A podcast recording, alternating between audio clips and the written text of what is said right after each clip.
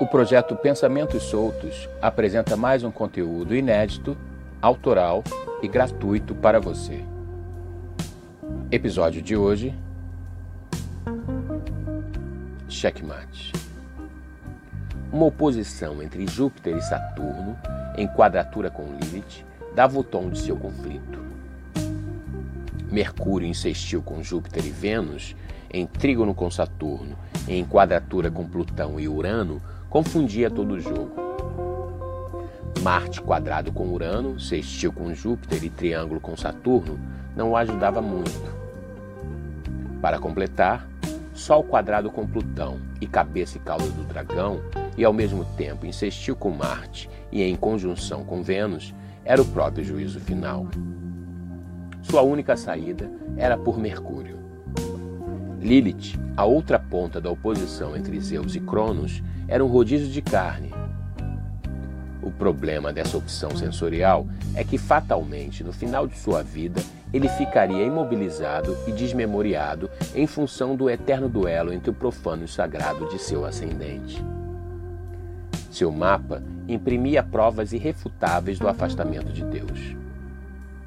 Como seu signo solar também era o centauro, na encarnação anterior ele se afundou nas trevas antes de sentir saudades da luz. Em função da dupla sina equina, seu nome não poderia ser outro, Felipe. Além do nome, seu anjo da guarda também lhe soprou um segredo que ele demoraria quase uma vida inteira para entender. Sua missão era domar a parte animal do centauro.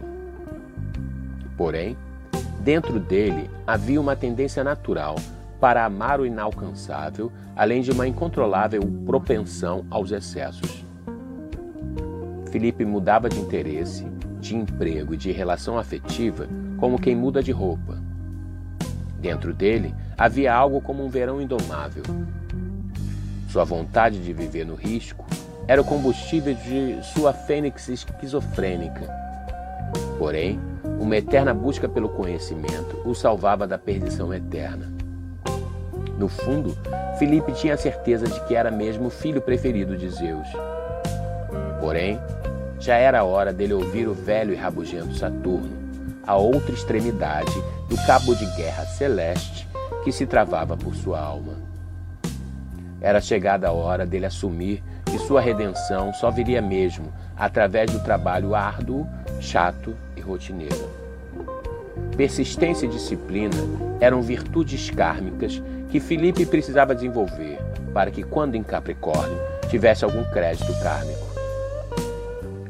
Na ausência desses atributos, seu destino seria mesmo a paralisia física e um humilhante Alzheimer. Checkmate.